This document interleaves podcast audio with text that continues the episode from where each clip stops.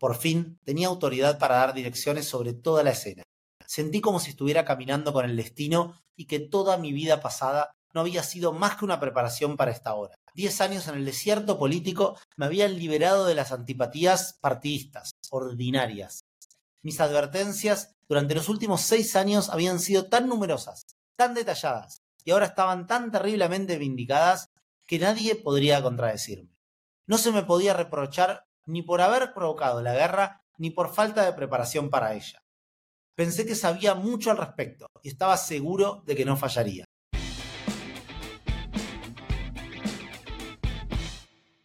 Bienvenidos a Los Aventureros, el podcast donde te cuento la historia de emprendedores y líderes que cambiaron el mundo. Mi nombre es Julián Bender, pueden encontrarme en redes como arroba jvenderk en Instagram, vender con B larga y K de kilo, y en eh, LinkedIn, en Twitter, ex como arroba Julián-Bender. Y en este capítulo les voy a hablar de Churchill, pero les voy a hablar de la segunda parte de la vida de Churchill, que es cuando asume como primer ministro.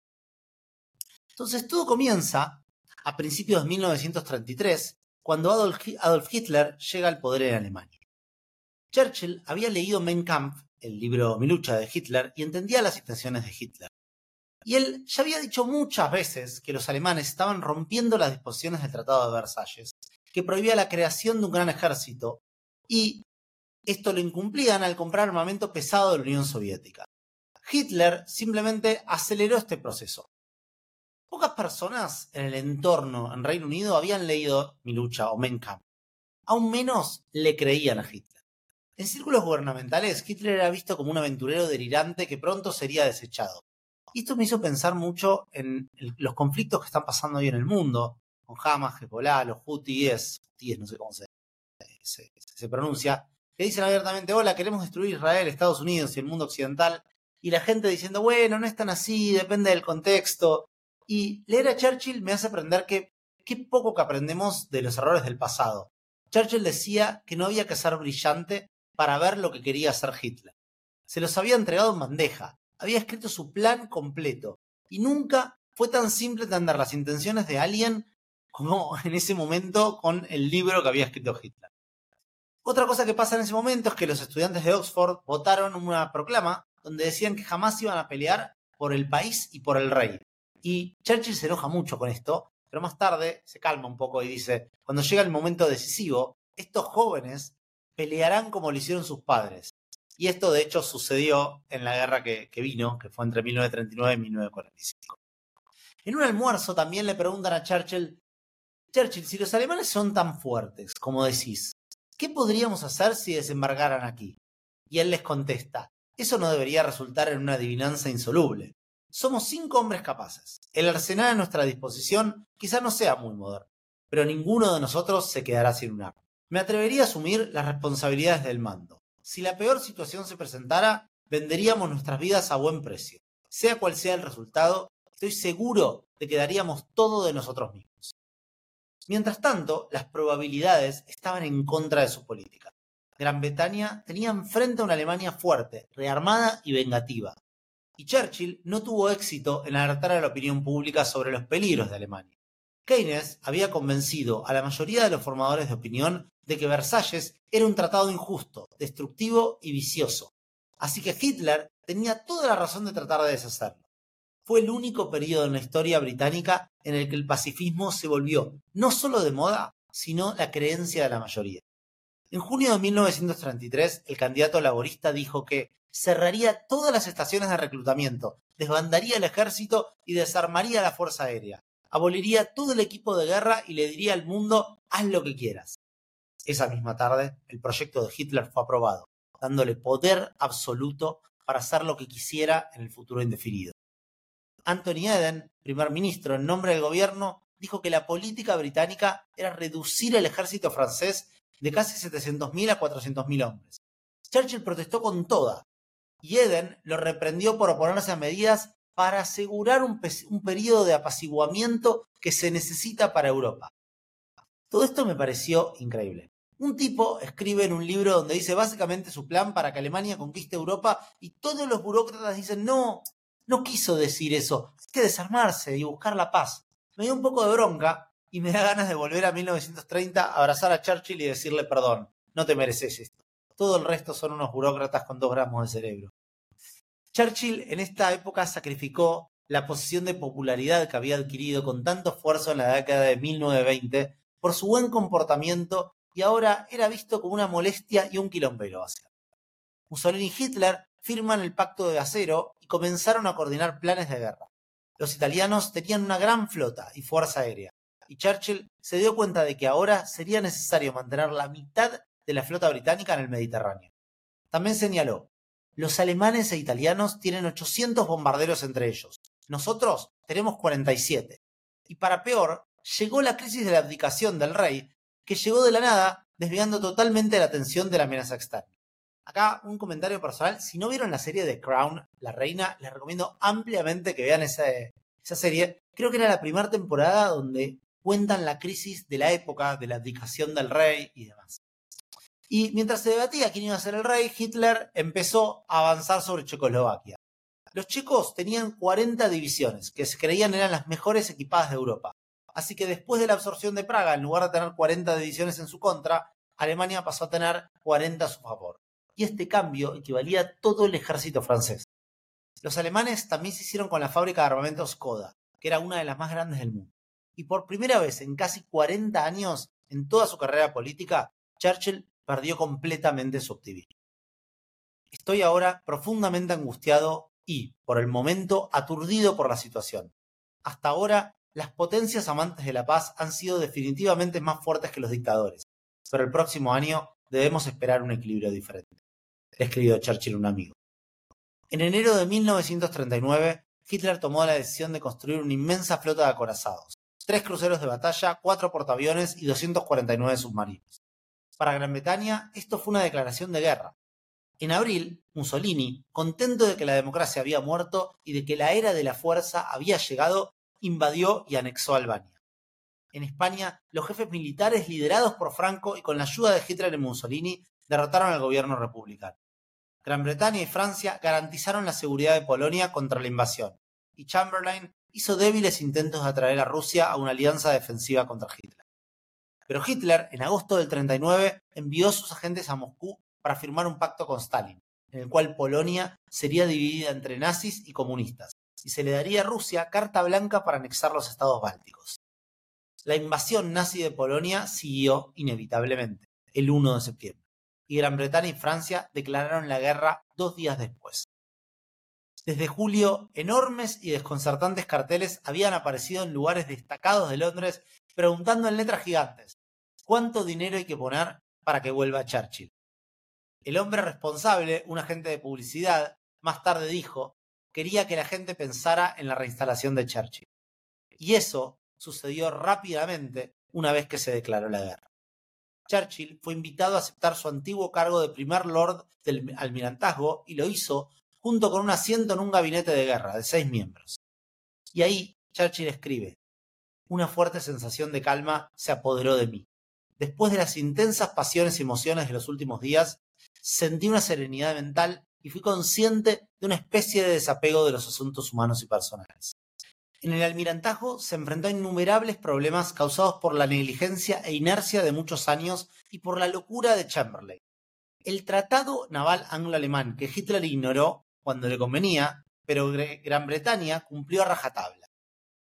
A pesar de los rumores de sus enemigos de que estaba envejeciendo, Churchill trabajó frenéticamente, haciendo inspecciones la mayoría de los días.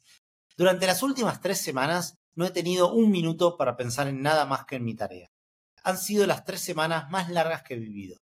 A su vez, su esposa escribió, Winston trabaja día y noche. Está bien, gracias a Dios. Y se cansa solo si no duerme sus ocho horas completas. No necesita dormirlas de un tirón, pero si no obtiene esa cantidad en 24 horas, se fatiga. Esto me dio esperanza. Yo siempre me cuestioné que dormía demasiado. Ahora sé que Churchill necesitaba mínimo ocho horas y me siento mucho más tranquilo. En abril de 1940, los nazis atacan Dinamarca y Noruega. En mayo, Holanda y Bélgica. Nadie opone resistencia. La, intervención británica en Noruega fue un desastre, a pesar de que Churchill intentó todo. Y ahí Chamberlain pierde poder y decide renunciar. Ahora era obvio que iba a tener que haber una coalición de todos los partidos y el Partido Laborista deja claro que solo iba a aceptar a Halifax o Churchill como líder. Churchill, por una vez, mantuvo la boca cerrada y dejó que otros hablaran. Un día un amigo me frenó en seco y me dijo, los hombres tenemos dos orejas y una boca por algo, para escuchar más y hablar menos. Y por primera vez, Churchill lo estaba aprendiendo. A las 6 de la tarde del viernes 10 de mayo, Churchill obtuvo el puesto por el que había trabajado toda su vida. En el peor momento del mundo, pero en un momento hecho a la medida para Churchill. Piensen en todo lo que les conté. Churchill era una persona de trincheras, funcionaba mejor en momentos de crisis, era un líder ideal para momentos de guerra. Doce horas antes, los alemanes habían comenzado la campaña decisiva contra Francia. Los primeros informes eran malos, mientras Churchill formaba su gabinete. Estaba aliviado. Por fin tenía autoridad para dar direcciones sobre toda la escena. Sentí como si estuviera caminando con el destino y que toda mi vida pasada no había sido más que una preparación para esta hora. Diez años en el desierto político me habían liberado de las antipatías partidistas, ordinarias. Mis advertencias durante los últimos seis años habían sido tan numerosas, tan detalladas, y ahora estaban tan terriblemente vindicadas que nadie podría contradecirme. No se me podía reprochar ni por haber provocado la guerra, ni por falta de preparación para ella. Pensé que sabía mucho al respecto y estaba seguro de que no fallaría. Por lo tanto, aunque estaba impaciente por la mañana, dormí profundamente. Como primer ministro y ministro de Defensa, Churchill ejerció el poder total. Tenía carta blanca. Desde mayo de 1940 hasta julio de 1945, Churchill era abrumadoramente admirado, incluso amado, pero también muy temido. Le contaba al rey todo y escuchaba todo lo que el rey le decía. En cuestión de meses, Jorge VI cambió completamente a su favor y escribió, no podría tener un mejor primer ministro. Nunca fue un dictador, y el mal ejemplo de Hitler siempre lo llevó a actuar de forma opuesta. Y esto fue especialmente importante en sus relaciones con sus jefes de servicio. Él y el gabinete tomaban las decisiones sobre la guerra, pero la forma en que se ejecutaban quedaba siempre en manos de los jefes de servicio. Churchill Podía persuadir, enfurecerse, gritar, pero al final siempre se apegaba meticulosamente a la regla y dejaba que los jefes superiores responsables tomaran las decisiones. Y esto me pareció un gran ejemplo de liderazgo. En mi vida como emprendedor me tocó pasar por todas las fases. Actuar dando órdenes, consensuar, delegar completamente la responsabilidad en otros y claramente lo que mejor me funcionó, mirando a retrospectiva, es empoderar a la gente. Ojalá lo hubiera sabido cuando arranqué a emprender a mis 22 años. Otra cosa que me encantó de Churchill es que todas sus órdenes, sin excepción, estaban por escrito y eran absolutamente claras. Cuando se emitían verbalmente, se confirmaban de inmediato por escrito.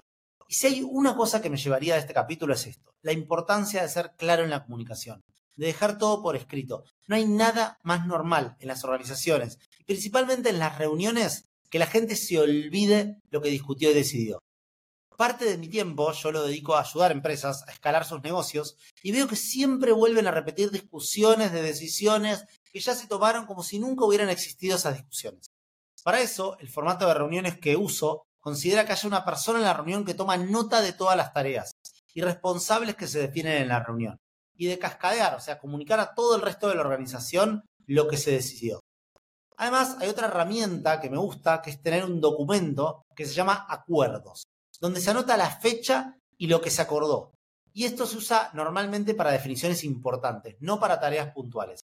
Así, cuando hay dudas sobre una decisión que se tomó, siempre se puede volver a los acuerdos. Y Churchill tenía eso. Todo por escrito, todo bien comunicado para que no pudiera fallar, porque las palabras se las lleva el viento. Sin embargo, Churchill ya tenía 65 años y trabajaba 16 horas al día, Trataba de hacer que todos los demás hicieran lo mismo. Lideraba con el ejemplo. Comenzó a usar su uniforme de trabajo para dormir. Esto me pareció un montón. O sea, dormía ya directo con el uniforme, se levantaba y seguía. ¿Qué ministro iba a trabajar tantas horas si su primer ministro se acostaba a las 10 de la noche? Ese era el lema de Churchill. Y acá me hizo pensar en cuán importante es dar el ejemplo. Y me acuerdo una vez que un jefe que tuve, cuando trabajé un verano en un hotel, solía tomar el primer turno de limpieza del baño. Y una vez le pregunté por qué limpias vos el baño. Y me dijo que si él no lo hacía, ¿qué autoridad moral tenía para pedirle al resto que lo hiciera? Otra cosa que me copó de Churchill es que usaba la ropa para propaganda personal. y coleccionaba uniformes bastante raros que lo hacían resaltar y hacían que todos hablen de él. Y eso, de alguna manera, era un muy buen marketing, porque todos se acordaban constantemente de él y siempre estaba en boca de todos. La energía de Churchill y su capacidad para apagarse cuando no era necesaria, eh, digamos, cuando no era necesario estar activo, fueron claves en su vida. Y especialmente en este momento de liderazgo en tiempos de guerra. El tipo prendía su modo ahorro de energía y se iba a dormir o se iba a acostar y se desaparecía del mundo. Y otro factor que fue clave en el éxito de Churchill fue su oratoria, su gran skill desarrollado desde su infancia. Churchill se convirtió en una figura mundial en periódicos y noticieros donde la censura nazi no tenía control. Después de Dunkerque y antes de las últimas fases de, de la batalla ya perdida en el continente, dijo, no flaquearemos ni fallaremos. Lucharemos en Francia, lucharemos en los mares y océanos. Lucharemos con creciente confianza y creciente fuerza en el aire. Defenderemos nuestra isla, cualquiera sea el costo. Lucharemos en las playas, lucharemos en las pistas de aterrizaje, lucharemos en los campos y en las calles, lucharemos en las montañas. Nunca nos rendiremos. Después de que Francia se rinde, pronunció nuevamente palabras memorables. Por lo tanto, preparémonos para nuestro deber y comportémonos de tal manera que si el Imperio Británico y su Commonwealth duran mil años, los hombres dirán, este fue su momento más glorioso. El espíritu que tenía este tipo, lo contagioso que era, qué importante mantener alta la moral de la gente en tiempos así. Dicen que las guerras se ganan con las armas, pero se sostienen con el espíritu. Y otra cosa que hizo Churchill fue apelar a simbolismos y adoptó la B de la victoria, la utilizó en todas partes, con una mano sosteniendo su enorme cigarro y la otra sujetando su sombrero, mientras recorría las tropas y bombardeaba ciudades. Durante su mandato como secretario de Estado de Guerra, justo después de la Primera Guerra Mundial, la Fuerza Británica había sido la fuerza aérea más grande del mundo, pero fue descuidada. Sin embargo, el nivel de investigación y desarrollo se mantuvo. Al comienzo de la guerra, Gran Bretaña estaba produciendo mejores aviones que Alemania. Cuando Churchill asumió el poder, la producción igualaba a la de Alemania en cantidad. A fin de año, la producción británica de aviones de guerra, tanto cazas como bombarderos, superaba a la alemana. La superioridad tecnológica británica estaba establecida, y eso sería decisivo para ganar la batalla cuando Alemania atacó Gran Bretaña. Esto hizo que los nazis no puedan invadir eh, Reino Unido, UK, y ahí es cuando Churchill empieza a olfatear la victoria y se estaba empezando a preparar para la guerra en Alemania, o sea, ir a atacar. Sin embargo, no estaba todavía en posición de atacar y se aseguró de darle golpes al aliado, a Mussolini. El decadente imperio italiano en el este de África fue conquistado y las tropas italianas se rindieron. Churchill logró mantener su posición en Irak y aseguró el suministro de petróleo, mientras que Hitler pronto se vio obligado a fabricar nafta de peor calidad. Churchill, en simultáneo, advierte a Stalin que estaba a punto de ser invadido y Stalin no le presta mucha atención diciendo que era un truco capitalista para arrastrarlo a la guerra. Un mes después, Japón ataca a Gran Bretaña y Estados Unidos. Y ahí Hitler comete su mayor error. Innecesariamente le declara la guerra a Estados Unidos. Y hasta ese momento Churchill había tenido éxito en persuadir a Roosevelt de enviar suministros de guerra. Pero Gran Bretaña sola no era capaz de aplastar a Alemania. Sin embargo, cuando Hitler le declara la guerra a Estados Unidos, las probabilidades cambian por completo. Como él lo expresa una victoria aliada eventual es muy probable ahora. Y en ese momento persuade a Roosevelt y a los asesores de que la prioridad debía ser derrotar primero a Alemania. Características que para mí resaltaron este periodo. 1. Su don innato para establecer prioridades correctas. Para un líder en tiempos de guerra es la virtud más importante. Acá su secretario decía, el mayor don intelectual de Churchill era seleccionar lo esencial y concentrarse en ello. Empoderar a su gente. Este es el segundo punto. Él dejan claro en sus memorandos que ningún comandante iba a, seguir, iba a ser penalizado por exceso hacia el enemigo. Y esto hizo que se proteja a los generales agresivos y fomentó el espíritu de aventura.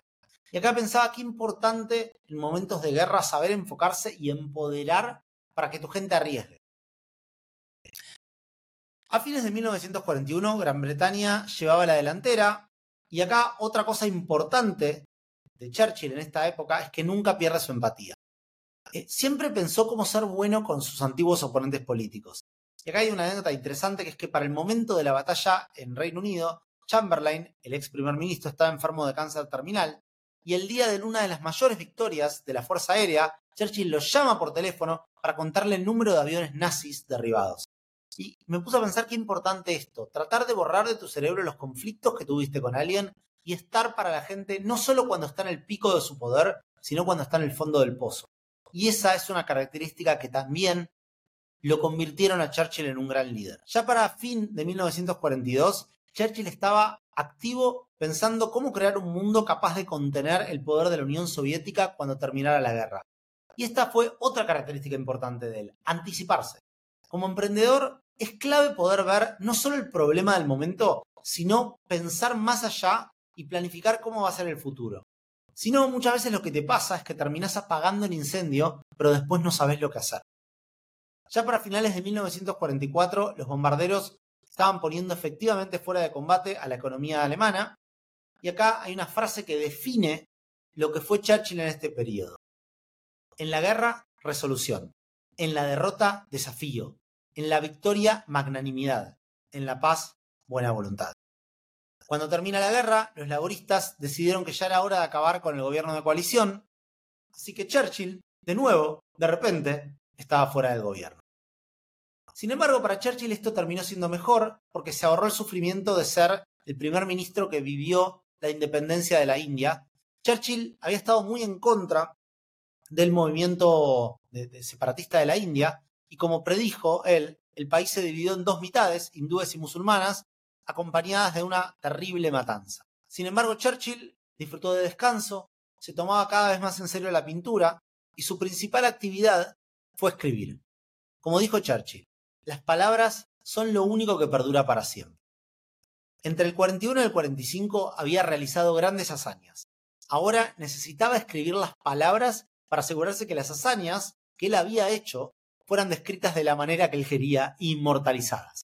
Así que escribió sus memorias de guerra y algo interesante, recuerden, es que todo lo que hacía Churchill quedaba por escrito, todas sus órdenes, todas sus comunicaciones. Y muchos de sus escritos de la guerra, memorandos, órdenes, evaluaciones, todo, fueron parte de sus memorias. Cuando empecé este podcast, me inspiré mucho en Churchill, porque gran parte del contenido que les cuento son notas y fragmentos de libros que leí en los últimos 15 años. Al contar esta versión de la más grande de todas las guerras y su propio papel, Churchill luchó por su lugar definitivo en la historia. Y vaya se lo consiguió. Lo que estaba en juego era su estatus como héroe. Memorias de Guerra fue un tremendo éxito, de hecho fue uno de los libros más populares y más rentables de la historia. Fueron cinco volúmenes que le trajeron a Churchill 2.3 millones de dólares, que más o menos equivale a 50 millones de dólares de hoy en día. Churchill sobrevivió a la guerra 20 años más y pasó la mayor parte de la primera década en la política fines de 1951 hubo otra elección y esta vez Churchill volvió al cargo de primer ministro. En esta etapa Churchill estuvo un poco menos activo y toda su energía se reservó para asuntos exteriores. Luego, Churchill se retira de la vida política a los 79 años. Su último discurso fue, ¿hacia dónde debemos ir para salvar nuestras vidas y el futuro del mundo? No importa tanto para las personas mayores. Ellas van a morir pronto. Pero me resulta conmovedor mirar a la juventud en su actividad y sobre todo ver a los niños pequeños jugando a sus juegos felices. Y preguntarme, ¿qué les esperaría si Dios se cansara de la humanidad? El día amanece cuando la equidad, el amor por los semejantes, el respeto por la justicia y la libertad permitan a generaciones atormentadas avanzar serenas y triunfantes desde la época horrenda en la que tuvimos que vivir. Mientras tanto, nunca se acobarden, nunca se cansen, nunca desesperen. Los últimos 10 años de la vida de Churchill empezó a decader. Por suerte pudo terminar uno de sus últimos libros, que es Historia de los pueblos de habla inglesa, y ahí empezó ya cada vez su, su mayor decadencia, se cayó en el hotel y ahí empezó su fin. Sin embargo, fue reelegido para el Parlamento en 1959, pero nunca volvió a hablar en público. Celebró su cumpleaños número 90 en noviembre y murió en enero. Sus últimas palabras fueron, el viaje fue agradable y valió la pena hacer. Al menos una vez. Pero ya estoy aburrido de todo esto.